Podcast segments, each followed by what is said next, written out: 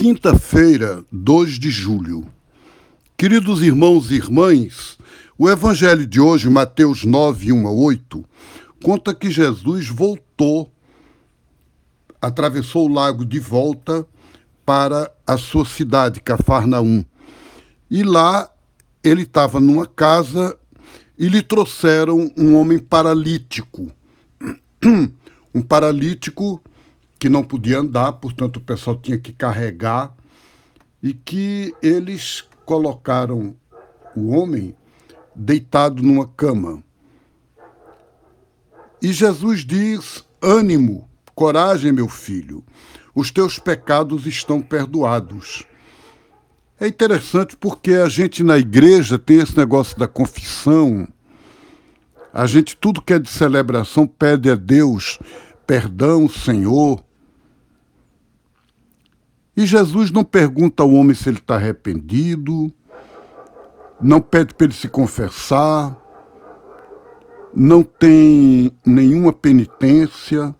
De graça, a primeira palavra de Jesus para o homem é: teus pecados estão perdoados.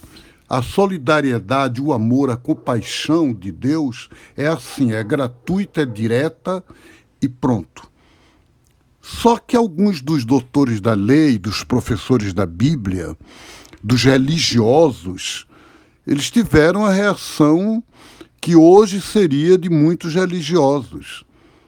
É, não é assim que se faz.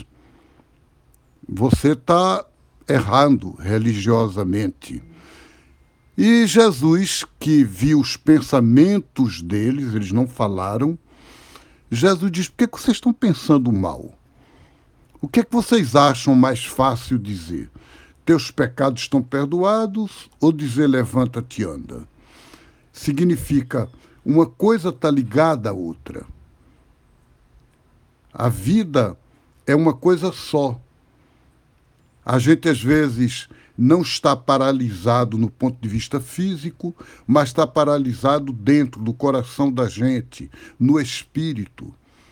E Jesus diz para que vocês entendam que toda pessoa humana, o filho do homem, todo ser humano, tem poder na terra para perdoar pecado que Deus deu, que Deus nos faz ministros do perdão dele, da reconciliação dele. Ele disse ao paralítico: Levanta-te e anda. E o homem imediatamente se levantou. É muito interessante